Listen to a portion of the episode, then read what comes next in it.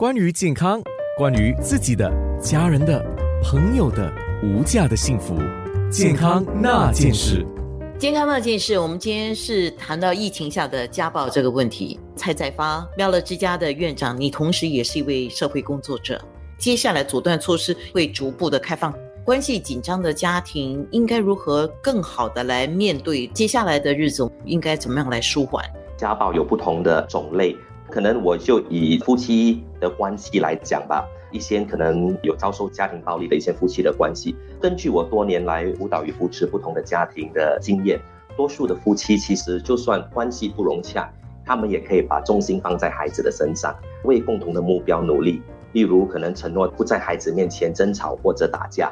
当然，如果要避免在孩子面前争吵或打架，夫妻必须提前制定一些策略，以避免严重的冲突。这些策略可能就在这个期间非常有效。例如，怎么分配一些工作，谁是负责帮忙孩子复习课业的，谁是监督孩子的上网的时间。工作可以事先分配好，可以把摩擦减到最低，也可以相对的减少冲突和暴力的产生。当然，我刚才说的这些建议，还有这些策略，比较适合那些关系没有这么恶劣的夫妻。对于关系较为恶劣的夫妻，就是好像刘博士刚才所说的，阻断期间之前已经有家暴的行为的，我会鼓励那些施暴者，因为现在他们的那触发他们压力的那个管道受限制，所以我希望他们使用暴力之前，能够考虑一下暴力所带来不利的一些后果，作为一些提醒。这话怎么说呢？在我辅导施暴者的经验当中，我常常都听到他们会说：“蔡先生，